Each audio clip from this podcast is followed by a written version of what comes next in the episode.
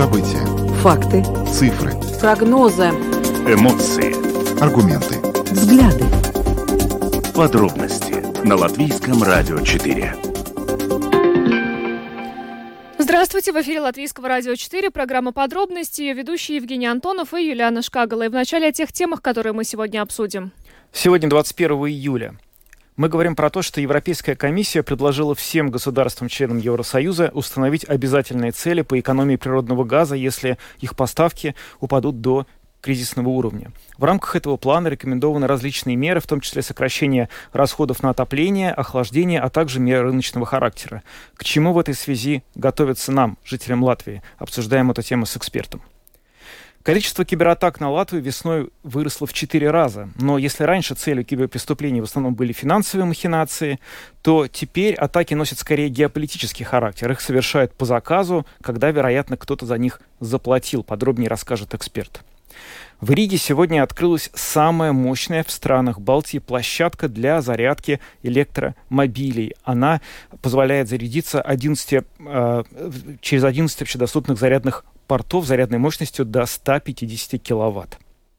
1 августа истекает переходный период, в течение которого в Латвии еще можно будет купить напитки без депозитарных знаков. Многие производители и торговцы отложили на последний момент заключение договоров об участии в системе депозита ТАРы, о чем свидетельствует информация Государственной службы среды. Ну и поговорим об аномальной жаре в Европе. Леса горят, транспорт работает с перебоями. К чему в этой связи готовится Латвия? Расскажет наш эксперт. Ну и добавлю, что видеотрансляция программы «Подробности» доступна на домашней странице Латвийского радио 4 lr4.lv, на платформе РусЛСМЛВ, а также в социальной сети Facebook, на странице Латвийского радио 4 и на странице платформы РусЛСМ. Слушайте записи выпусков программы «Подробности» на крупнейших подкаст-платформах. Наши новости и программы также можно слушать теперь в бесплатном мобильном приложении «Латвия с радио». Оно доступно в App Store, а также в Google Play. Ну а далее обо всем по порядку. Латвийское радио 4. Подробности Программа «Подробности» на Латвийском радио 4. Поговорим о том, что Европейская комиссия предложила всем государствам Евросоюза установить обязательные цели по экономии природного газа, если поставки упадут до кризисного уровня. Таким образом, страны Европейского Союза должны подготовиться к этой ситуации и подумать над тем, как добровольно сократить потребление природного газа не менее чем на 15% в период с 1 августа по 31 марта следующего года и о том, насколько в этой связи экономию должна, какую экономию должна совершить Латвия, мы поговорили с экспертом по вопросам энергетики Юрисом Озельничем. Евросоюз намерен предложить странам-членам с августа добровольно сократить потребление природного газа на 15%. Насколько, на ваш взгляд, Латвия готова к такому ограничению? Тут нет даже вопроса, э, готово, не готово. Судя по всему, как происходят поставки из России, это уже прошедший факт. Насколько Латвия уменьшит э, э, постав, э, потребление газа, станет известно, когда будут ясны все покупки, все поставки э, из-за океана, LNG с мировых рынков. Ну, мой, мой ответ э, коротко, готово. Вот это сокращение потребления конкретно в Латвии, оно может быть достигнуто за счет чего, за счет кого, за счет каких сфер экономики, за счет каких сфер потребления? Э, ну, по-крупному очень просто. Мы должны э, уменьшить сокращение газа по, по всем секторам. И, и начиная э, с потребления домохозяйства и, и в индустрии. Мы должны строго разделить э, наши нужды на те, которые мы не можем отложить, и на те, которые мы можем отложить. Мы можем жить э, при температуре э, в домах э, ниже, мы можем э, найти э, другие источники отопления. Так что, э, опять, это вопрос э, жизни и смерти, и с другой стороны, это вопрос как мы это будем делать. Я, э, откровенно говоря, судя по нашей не особо долгой истории после развода в Советском Союзе, мы пережили гораздо труднее э, моменты. Тогда было полное прекращение и газа, и мазута, который был э, абсолютно важный для отопления. Был э, блокада, был эмбарго, Россия вела для своего, защиты своего рынка. Это мы пережили. И надо э, помнить одну очень важную вещь, что мы гораздо лучше подготовили свои системы отопления, свои дома, несмотря, что мы себя сами критикуем, что мы отстаем а, в темпе от а, изоляции домов, да, могло быть э, лучше, но опять, как есть, так есть. Вот вы знаете, насчет э, самокритики, сейчас довольно много говорится о том, что Латвия к нынешнему газовому кризису готова, возможно, хуже, чем ее соседи, например, Литва и Эстония, у которых гораздо более надежные э, поставки газа из сторонних источников, не из России, а из других. По вашим оценкам, насколько сейчас Латвия в этом смысле безопасна? Насколько она обезопасила себя с поставками? Три страны э, Балтии и Финляндия принципе, одинаковом положении. И здесь э, абсолютно не вижу э, места для какого-то специ специфической критики. Это политический разговор. Критикуйте на здоровье. Меня, как э, практическому люди, это, э, человека это абсолютно не интересует. Краны готовятся. Следующий терминал, который, по, по моему оценке, будет э, порте Инко Финляндии, это, эта подготовка идет серьезно, а, открыто. 25-го будет семинар, как будет э, организован доступ для торговли. Так что я думаю, открытая информация, а, а, обмен информацией все четыре страны ставит в одинаковое положение. В целом, если брать Евросоюз и вот его этот план сокращения на 15%, насколько, на ваш взгляд, этого будет достаточно, чтобы всем странам Евросоюза, чтобы пройти эту зиму как-то вот более-менее ровно и преодолеть этот кризис, который нам предстоит? Не будет ровно. Условия поставки газа в всех странах абсолютно под по-другому. Энергобаланс и промышленный баланс а, отличается. Все должны будут пройти по, по другой программе и по, по другим условиям. То, что Еврокомиссия предлагает, это э, политический сигнал. Мы, так сказать, продолжаем свой курс на структурное изменение экономики. Мы переходим на возобновляемые ресурсы, водород, будет другой транспорт, будет другая индустрия. Это, ну, сказать, э, серьезный момент э, в войне с Россией. Ну вот насчет войны с Россией. Вообще довольно много сейчас было разговоров о том, возобновит ли она поставки по газопроводу «Северный поток-1», потому что он закрывался на обслуживание вот это вот регулярное, и Германия, например, исходила из того, что, возможно, поставки не возобновятся.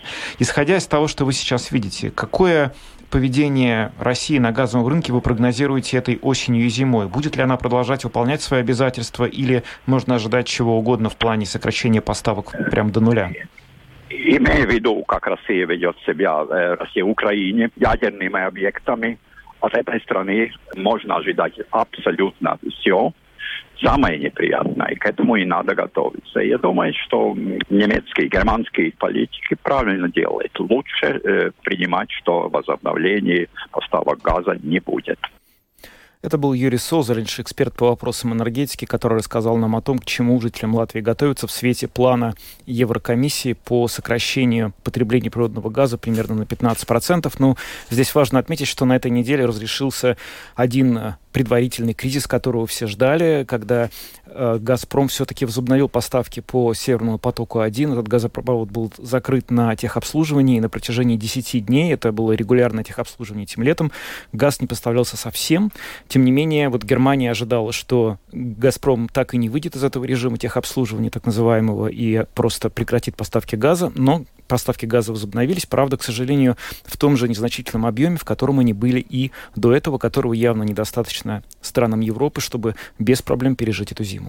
Ну, это то, что касается газа. Есть еще один аспект, это электричество, которое у нас тоже дорожает. Кстати, э, нашим слушателям э, сейчас э, стоит напомнить, кто забыл или кто, может быть, не знает, согласно последним опубликованным бирже электроэнергии Nordpool ценам, сегодня с 18 до 19 часов цена за 1 мегаватт-час в Латвии достигнет 2100 евро. Это рекордно высокая цена, поэтому если у вас были какие-то планы по использованию электротехники э, с 6 до 7 вечера, то тем людям, особенно у которых э, динамичный э, тариф, лучше ну, в этот час никаких мер не предпринимать. Но вообще говоря о ценах на электричество, Латвэнерго сообщила о том, что с сентября около 400 тысяч клиентов э, с фиксированным тарифом начнут платить за, электри... за электричество э, больше.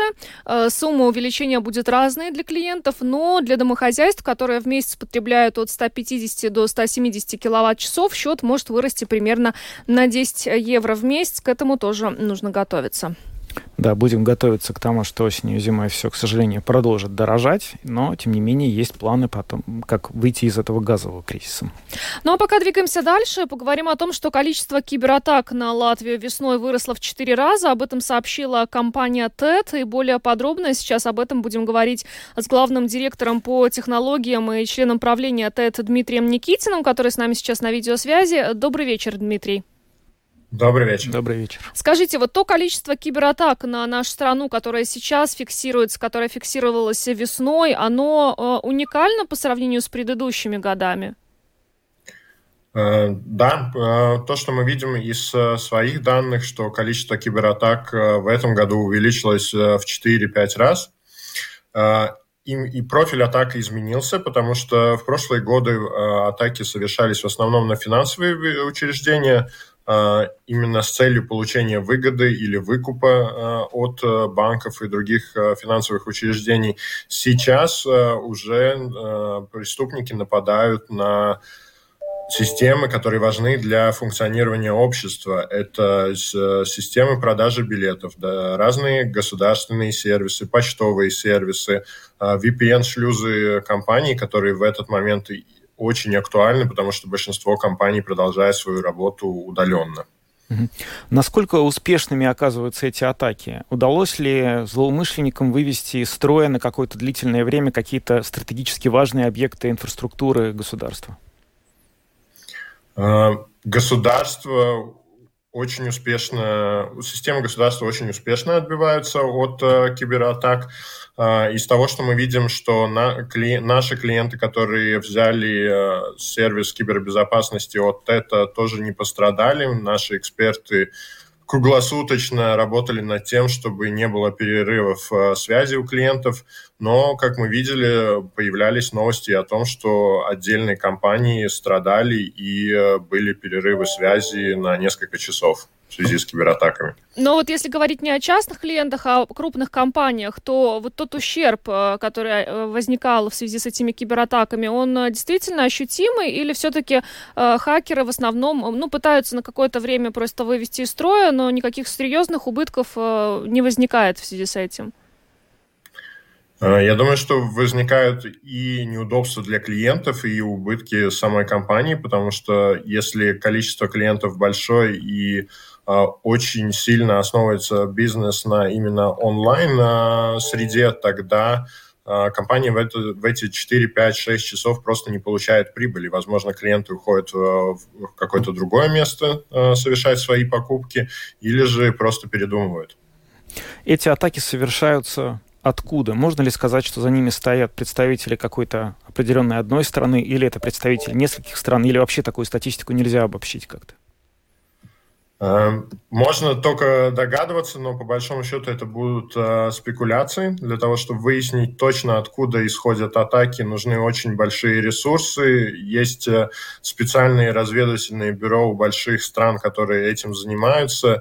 Э, со своей стороны, то, что мы видим, что атаки идут со всего мира, как бы инфицированное оборудование находится по всему миру, во всех э, э регионах и странах откуда точно координируются атаки, мы сказать не можем.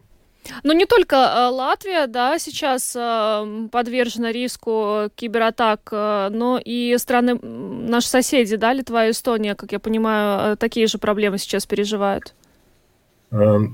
Очень, очень видно, что после громких э, политических событий происходит э, фокус на какие-то государства. Э, то, что мы видели в Латвии после событий 9 мая, очень участились атаки, и мы видели, что э, очень серьезные атаки проходили про 4-5 раз в день, э, хотя до этого одна атака в день э, всего была. В июне после событий с э, блокированием транзита в Калининградскую область э, атакам подвергалась э, Литва повышенным. На данный момент все возвращается так сказать, в норму и на всех, на всех нападают примерно одинаково. Ну, то есть интересная тенденция, да, какое-то политическое событие, да, влечет за собой вот эту вот волну кибератак. То есть здесь прямая связь уже да, есть отдельные группировки, которые в э, онлайн-среде также сообщали, что они будут нападать э, на какие-то учреждения государства. Например, насчет Латвии был опубликован список э, учреждений и компаний, на которые преступники нападут и организовывают нападения в будущем. Такого рода атака, вот типичная, которую вот вы сейчас отметили, либо которая была в мае, либо которая была после Калининградского транзита, она требует каких ресурсов? Это сколько примерно человек может за ней стоять? Какие примерно финансовые ресурсы нужны, чтобы ее организовать? Просто для понимания масштаба, насколько это спланированная и сложная акция. Эм, это может быть э, несколько десятков человек, но это также могут быть несколько человек. Э, да, нападение как, э, как таковое, оно довольно дорогостоящее, потому что перед э, этим э, группировке или отдельным индивидам необходимо создать цепь инфицированного оборудования по всему миру, которое будет нападать на конкретные цели. Это довольно длительный процесс, и поэтому то, что мы можем делать как а, простые пользователи, мы можем следить за своим оборудованием, заботиться о том, чтобы у нас а, всегда были антивирусы, чтобы всегда были закрытые сети и не давать дополнительные ресурсы нападающим, потому что нападают как из США, как из Германии, так и из Латвии. У нас имеется довольно большое количество инфицированного оборудования, с которого происходят атаки на разные учреждения. А вот это оборудование само, э, потом оно, э, ну, как бы, можно продолжать с ним работать? То есть насколько страдает вообще инфраструктура э, после совершения кибератаки? С оборудованием можно продолжать работать, и зачастую пользователи даже не подозревают, что их оборудование инфицировано, видят это операторы или же специальные учреждения по, по борьбе с кибератаками. Например, ЦРТЛВ очень сильно борется с тем, чтобы в Латвии сократилось количество инфицированного оборудования, и мы напрямую с ними работаем, информируем своих э, пользователей тоже, у которых мы видим, что оборудование инфицировано. Сам пользователь, он продолжает жизнь, как, как будто ничего не случилось, и только иногда техника начинает затормаживать, э, он это может списывать на плохой интернет, на старый компьютер, а в результате где-то на фоне, возможно, его техника используется для для атаки на какое-то учреждение. А вот обычный человек может понять, э, ну, понятно, специалист, он сразу, наверное, распознает, используется его техника для совершения атаки или не используется. А вот обычный рядовой э, житель Латвии, он как-то может это э, понять у себя дома, находясь? Я думаю, что самый Самый лучший способ, как себя обезопасить, это э, инсталлировать антивирусные программы на всем оборудовании, на компьютерах, на мобильных телефонах, посмотреть, насколько хорошо защищена сеть, э, проверить все оборудование, которое подключено в интернет, к интернету, находится ли оно за фаерволом, есть ли пароли и тому подобное. Э, на глаз распознать сложно, Э, надо быть э, немного более адвансированным э, пользователем, но антивирус в, большинстве, в абсолютном большинстве случаев спасает. Вы знаете, вот хотелось бы в заключение просто уточнить, что происходит с мошенничеством в финансовой сфере, потому что долгое время вот э, считалось, что это главная проблема вот э, хакер, э, в частности жителей Латвии, жителей Эстонии тоже. Очень много было жалоб на то, что у них с помощью различных махинаций хакеры выманивают деньги. Насколько эта проблема остается актуальной сейчас? Стало ли в этом смысле, может быть, что-то лучше? Э, количество случаев, э, по-моему, по статистике уменьшилось. Э, они все же существуют, но на данный момент, возможно, некоторые группировки, которые фокусировались именно на приобретении выгоды, фокусируются на выполнении каких-то геополитических целей. Угу. Ну что ж, спасибо вам большое за интервью. Дмитрий Никитин, главный директор по технологиям и член правления ТЭТ, был с нами на видеосвязи. Еще раз благодарим. Хорошего вечера вам. Спасибо. Спасибо, удачного вечера. Спасибо.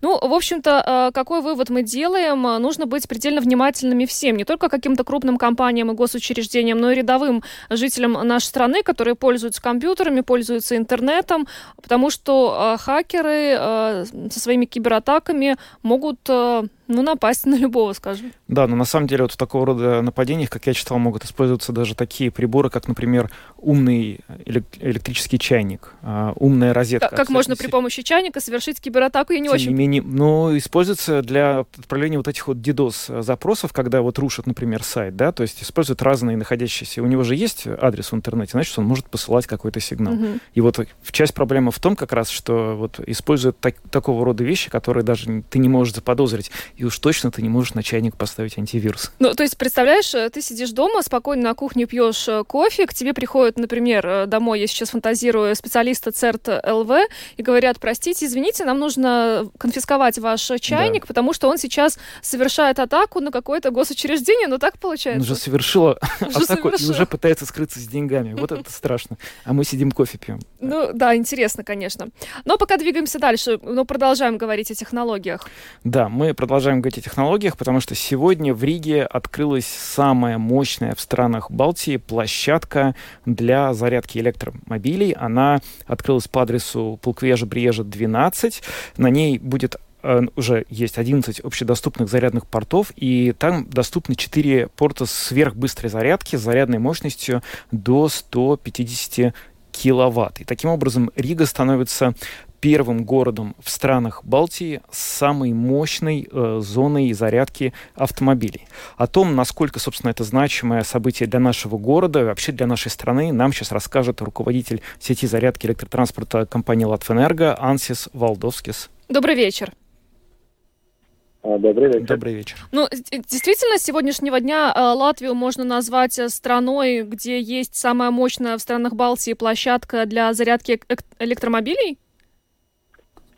А, а, в принципе, как площадка, да, так можно говорить, потому что в этой площадке одновременно можно в публичной части заряжаться 11 а, автомашин одновременно, да, и плюс к этому у нас есть и зарядка для транспорта, который для Энерго, и там еще дополнительно 14 зарядных мест. В общем счете получается, что в этой станции одновременно можно зарядить 25 автомашин.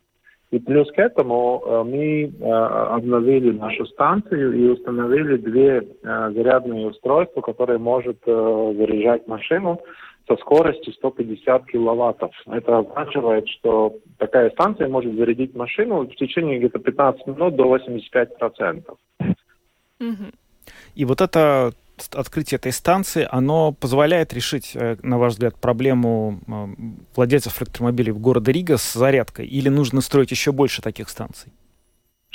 Ну, конечно, что это не решает всю э, ситуацию. Мы, естественно, думаем, что таких станций, как мы построили, надо строить еще и еще. Э, то, что эта станция решает, она дает как, как бы на данный момент э, возможность в центре города зарядиться с ну, большой скоростью 150 киловатт. Это на данный момент в Риге не было такой возможности в центре города. Сейчас эта возможность есть, и люди, которые приезжают в город или по делам приезжают, у них есть сейчас решение вот быстренько зарядиться и уехать. Но добавляя к этому, я скажу, что мы и в будущем, в ближайшем будущем планируем такие похожие станции еще построить в нескольких местах в Риге. Так что это не последнее место, где мы это будем делать. А почему в Риге, скажем, а не в регионах, на каких-то крупных шоссе, для того, чтобы жителям можно было удобнее перемещаться по Латвии? А, а, если смотреть Латвию, тогда я бы все-таки отметил, что уже весьма много сделано. Государство построило а, сеть э, зарядочных станций, которые называются e-mobi.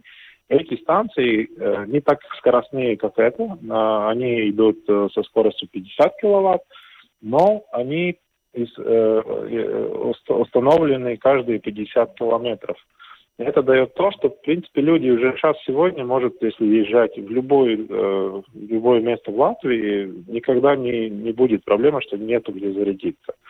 Добавляя к этому, конечно, что в ближайшем будущем мы тоже будем э, смотреть на эти э, шоссе, и, естественно, там будет не только наши станции, наверное, еще и другие коммерсанты будут строить свои скоростные станции уже на дорогах.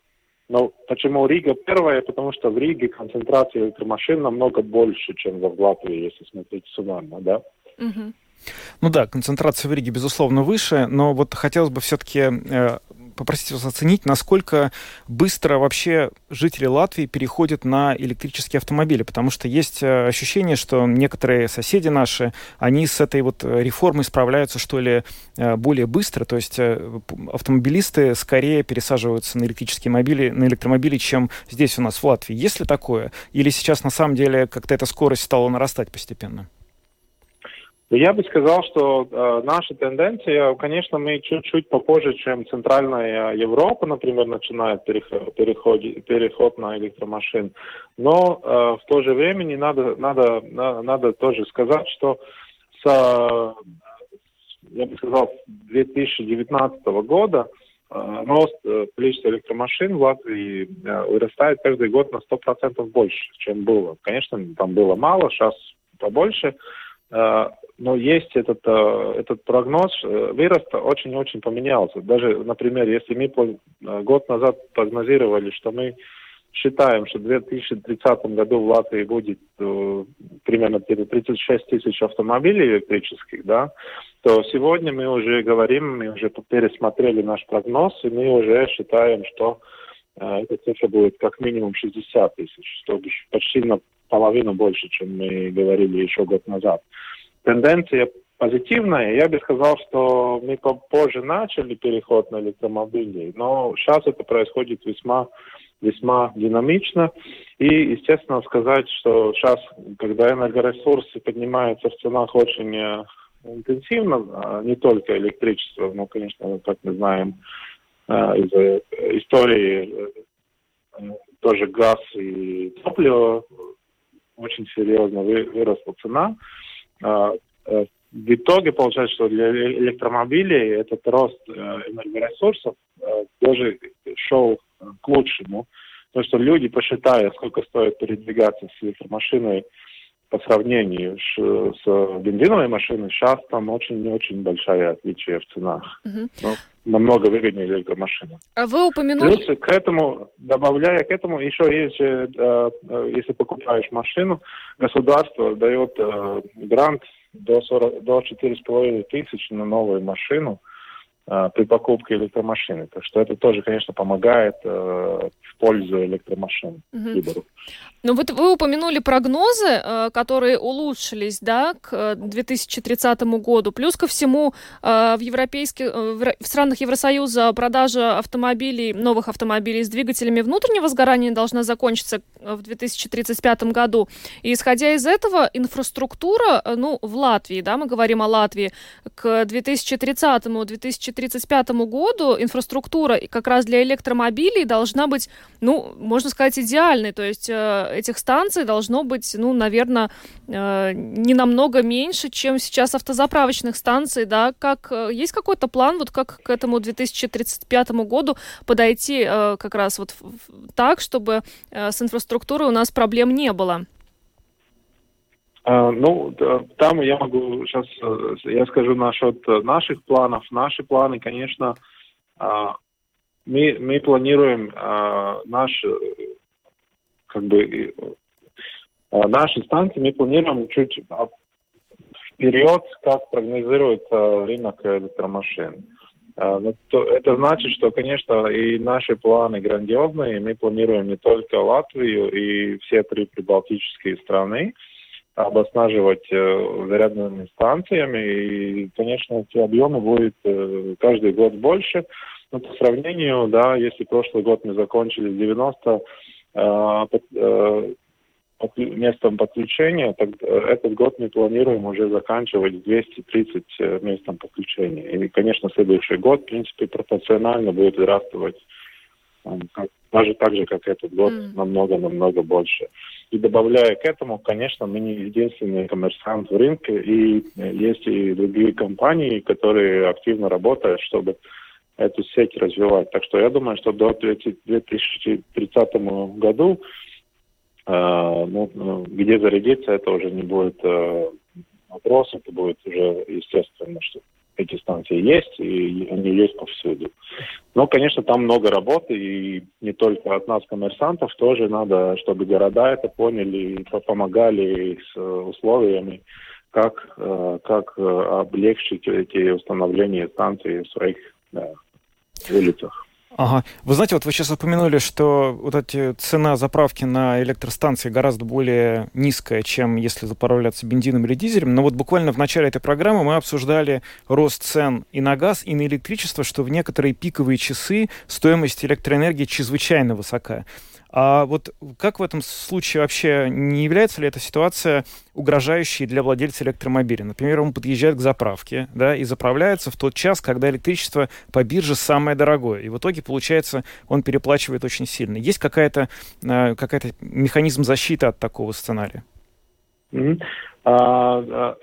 Я бы сказал, что э, первое, что если смотреть на публичную сеть, например, Electrum Drive, нашу сеть, в нашей сети мы не э, выставляем счет за динамичную цену, мы выставляем э, средний, средний, среднюю цену в месяц, да, так что там э, конкретная часовая цена не влияет на то, сколько стоит ваша зарядка. Вы видите, сколько она стоит, она не меняется так интенсивно на данный момент. А, если вы заряжаете дома, конечно, сегодня этот пик, который э, весьма высокий, конечно, это влияет, и если будете заряжать в этот пик, конечно, это будет дорого. В то же время, э, в чем плюс опять э, электромашин? Вы можете тоже смотреть эти пики, которые и самое дешевое электричество. Например, в чем отличается электромашина от бензиновой или газовой? Вы можете эту машину зарядить дома. И, например, вы это можете делать ночью, когда цена электричества очень-очень низка. Это каждую ночь так. Так что устанавливая машину, что машина заряжается, например, от э, часа ночи до 5 часов утра, вы всегда получите очень низкую цену за, за каждый киловатт, который вы будете заряжать в своей машине. И в итоге это получается даже намного дешевле. Конечно, надо смотреть, если у вас динамичный э, э, ценник, тогда надо смотреть, сколько стоит электричество. Угу. Ну что ж, спасибо вам большое за интервью. Ансис Валдовский, руководитель сети зарядки электротранспорта Латвэнерго, был с нами на связи. Еще раз благодарим. Хорошего вечера вам. Спасибо. Спасибо. Да. А, говорили мы о том, что в Риге сегодня открылась самая мощная в странах Балтии площадка для зарядки электромобилей. Ну а теперь поговорим о э, системе депозита. Казалось, вот буквально недавно эта система была запущена, и мы приходили в магазин и еще э, крутили, вертели эти бутылки, не понимали, подходят они для таромата или не подходят. Но, в общем-то, в итоге уже сегодня э, 90%, 95% напитков, которые можно можно найти на полках магазинов, имеют соответствующую маркировку, и 1 э, августа уже как раз истекает переходный период, то есть э, система уже запущена э, максимально. И сейчас мы более подробно об этом поговорим с председателем правления депозита Епакоема оператор с Миксом Стуритисом, который с нами на видеосвязи. Микс, добрый вечер. Добрый вечер. Добрый вечер. А, Микс, насколько я понимаю, учитывая, что 1 августа истекает этот переходный период, и 95% бутылок уже с маркировкой, все идет по плану и э, установленные сроки. Да, все идет по плану. 95% это такая общая оценка. Конечно, точно просто никто такой информацией не владеет, но то, что мы видим, что ситуация разная у разных сетей магазинов, и, конечно, Э, все магазины используют это время, последние недели переходного периода, э, чтобы распродать э, те продукты, которые еще остались. Да. И сейчас мы видим, что наступает жаркая погода, да, то есть хорошая возможность распродать те еще напитки, которые без маркировки находятся. Скажите, насколько вот сейчас уже жители Латвии оценили эту систему? Можно ли сказать, что уже большинство покупателей магазинов, где стоят вот такие специальные вот эти вот ароматы, они пользуются этими э, приспособлениями или пока еще оставляют желать лучшего количества людей, которые используют систему упаковки тары? А, система, а, система э, очень популярна на данный момент. Думаю, каждый из вас э, знает, те, которые возвращают тар, да, что особенно по вечерам, по, по выходным дням иногда даже приходится стоять в очереди, чтобы, чтобы это раздавать. А, по оценкам, а, хотя бы один раз а, использовали систему почти уже 80% населения, а те, которые пока еще не использовали. Э, это большая часть, э, еще, скажем, половина по оценкам э, готовы это сделать в ближайшее, в ближайшее время. То есть могу сказать, что, что система популярна, и, и, и там сюрпризов больших на данный момент нет. Угу. Вот вопрос, который, э, о котором рассказывала служба новостей Латвийского радио, но я бы хотела немножко, чтобы вы пояснили. Э, то есть в, в стоимость каждой бутылки, которая имеет значок депозита, уже заложены вот эти вот 10 центов, которые человек вернет, если он эту бутылку опустит в таромат. И насколько вот стало известно, что те бутылки, за которые деньги не будут возвращены, то есть люди их не не отправят в Таромат, эти деньги остаются в системе, да? Вот расскажите, пожалуйста, о том процессе. Вот они остаются в системе, и дальше с этими средствами что? А, это, это один из трех а, а, источников доходов оператора, который, который ну, присутствует и присоединяется к финансированию работы систем. Да.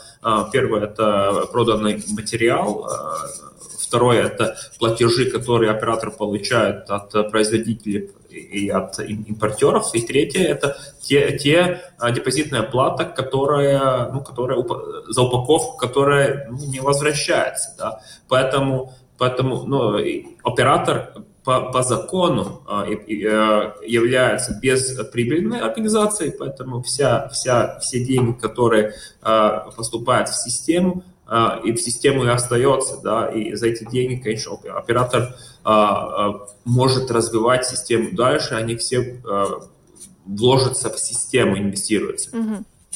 А есть ли какая-то статистика вот э, финансовая? То есть вот за каждую сданную такую бутылку человек получает купон на евроцентов.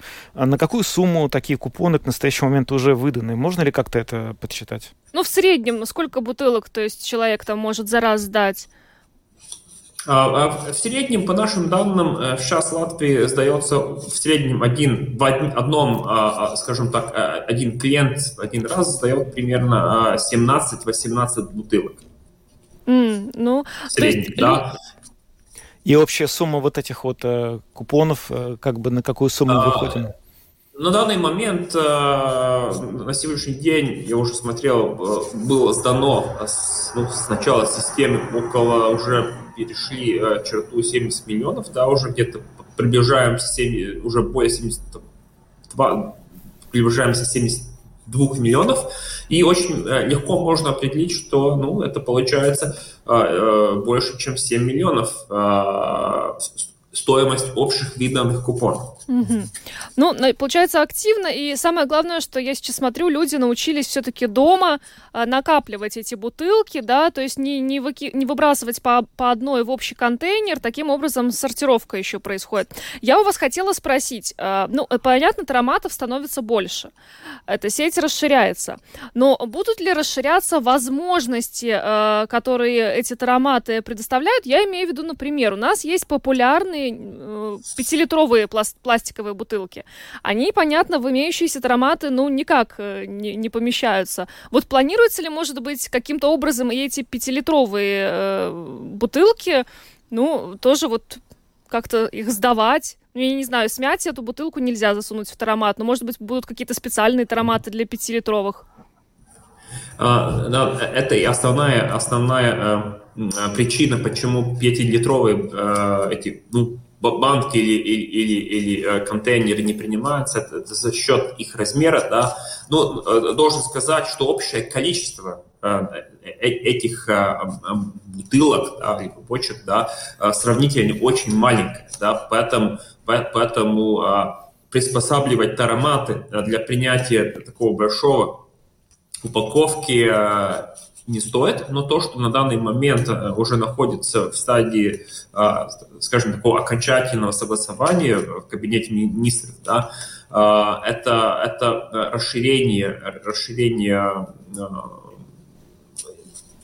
еще дополнительных упаковках, которые будет входить в систему. Ну, например, как в систему будет входить э, все виды коктейлей, потому что на данный момент, как мы знаем, только легкие коктейли до 6%, но ну, не, надеюсь, что в ближайшее время будет принято решение насчет всех коктейлей, а, так же, как и сиропы, да, сиропы, ну, то есть в разных бутылках, как жестяных, а, пластмассовых и и стеклянных. И также еще э, будет э, в систему ходить все, э, все виды напитков, кроме молочных продуктов, которые находятся в PET бутылках или жестяных банках. То есть даже вино, если оно будет PET бутылке, да, она будет входить, э, будет включена в депозитную систему. Интересно. А еще у меня вопрос. Ну, бывали уже случаи, полиция тоже этим занималась. Часто вообще жители пытаются обмануть тароматы?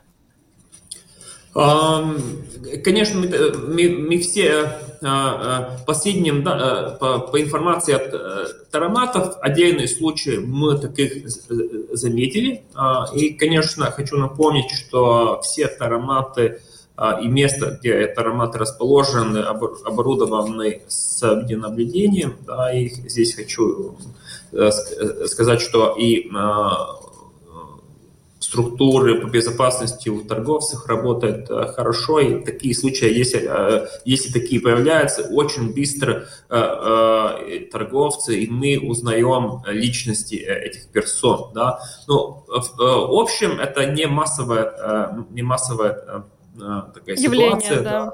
Явление, да, но отдельные, отдельные случаи, как мы и видим, э, бывают, да. Угу. Ну что ж, спасибо вам огромное за интервью. Микс Стуритис, председатель правления Depozīta iepakojuma operators, был с нами на видеосвязи. Еще раз э, благодарим. Хорошего вечера вам. Спасибо. Спасибо.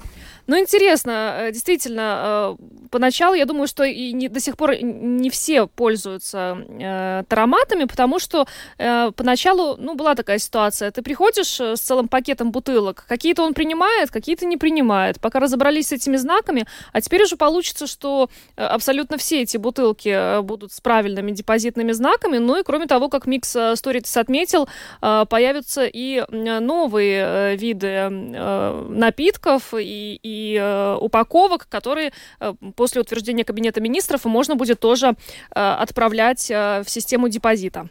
Да, хорошо, что эта система заработала. Ну, а мы переходим к нашей последней на сегодня теме и снова поговорим об аномальной жаре в Европе. Горят леса, транспорт работает с перебоями, проблемы во Франции, в Великобритании, в центральной части Европы. И вот сегодня в программе «Домская площадь» а, свой комментарий по этой ситуации дал ученый, геолог Константин Ранкс, и мы вам предлагаем послушать, что он сказал. Но причина бедственной ситуации – это лето. Летние антициклоны, которые, в общем-то, с одной стороны, явление вполне нормальное для нашего континента, а с другой стороны, это как раз э, подтверждение тенденции, которая уже наблюдается последние два десятилетия, рост температур, рост средних температур и рост числа метеорологических экстремальных явлений, в том числе и таких волн жары.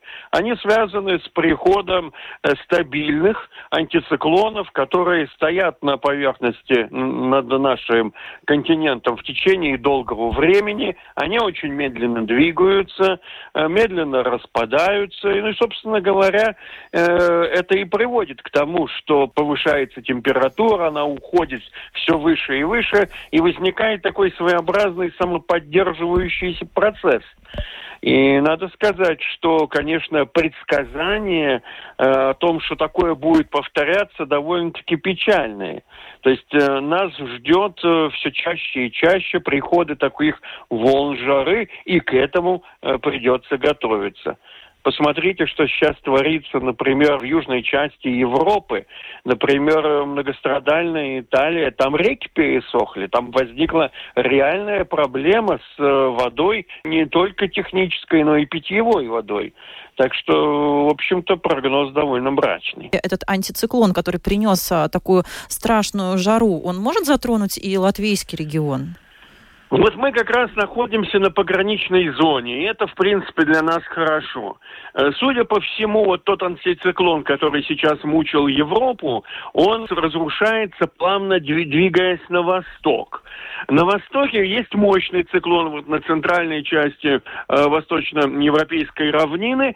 Он тоже потихонечку уходит на восток. Но а с запада подходит мощный циклон. Вопрос заключается в следующем, что как эти мощные вихри будут э, действовать над регионом Балтийского моря. Кто кого переборет. И э, достоверно сказать сейчас никто не может, что будет, например, через неделю даже.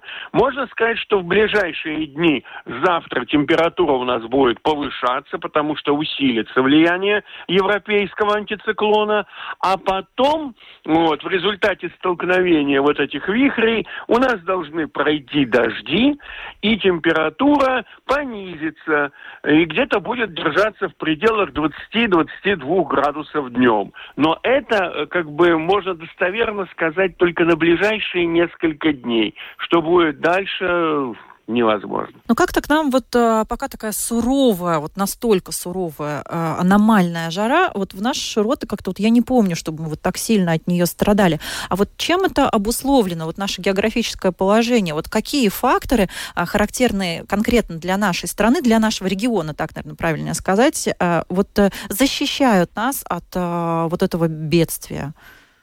Ну, нас защищает просто северное, северо-восточное расположение, потому что в силу вращения Земли э, происходит вполне естественное движение. У нас э, все вихри идут с запада на восток.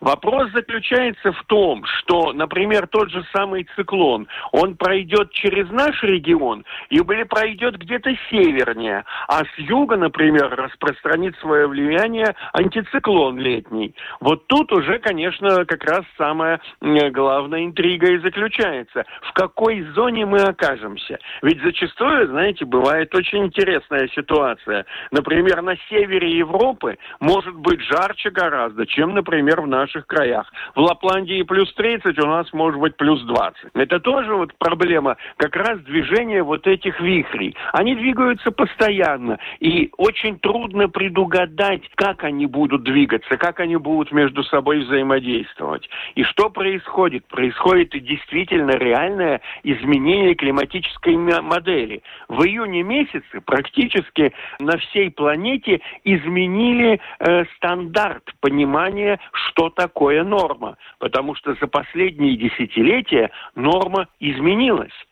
Сейчас все уже не так, как было, например, 30-40 лет тому назад. Ну вот расскажите, как изменилась эта норма? Да, может быть, чуть-чуть поподробнее, да, вот эта климатическая но, норма, модель. Тем, температура повысилась, тем, но нормальная температура стала считаться выше чем она была э, раньше. Где на полградуса, где на полтора градуса. Что очень важно, э, уже цифровые, проверенные данные показывают, что чем севернее, тем э, изменение климата более явное.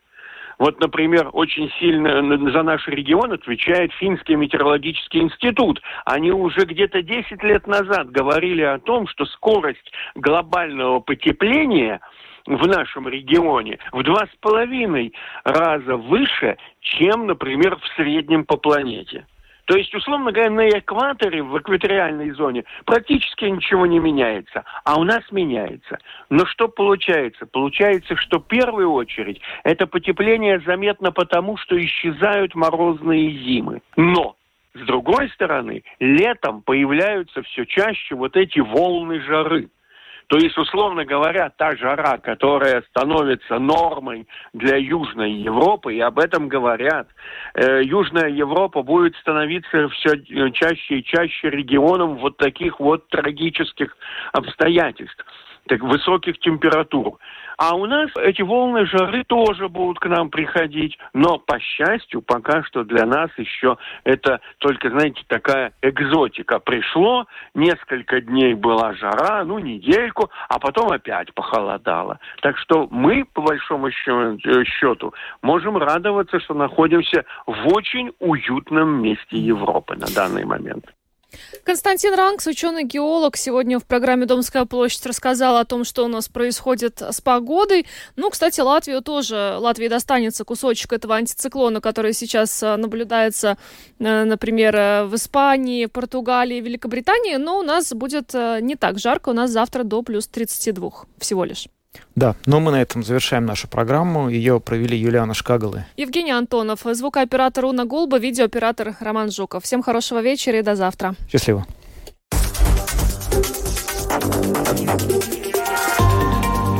Латвийское радио 4. Подробности по будням.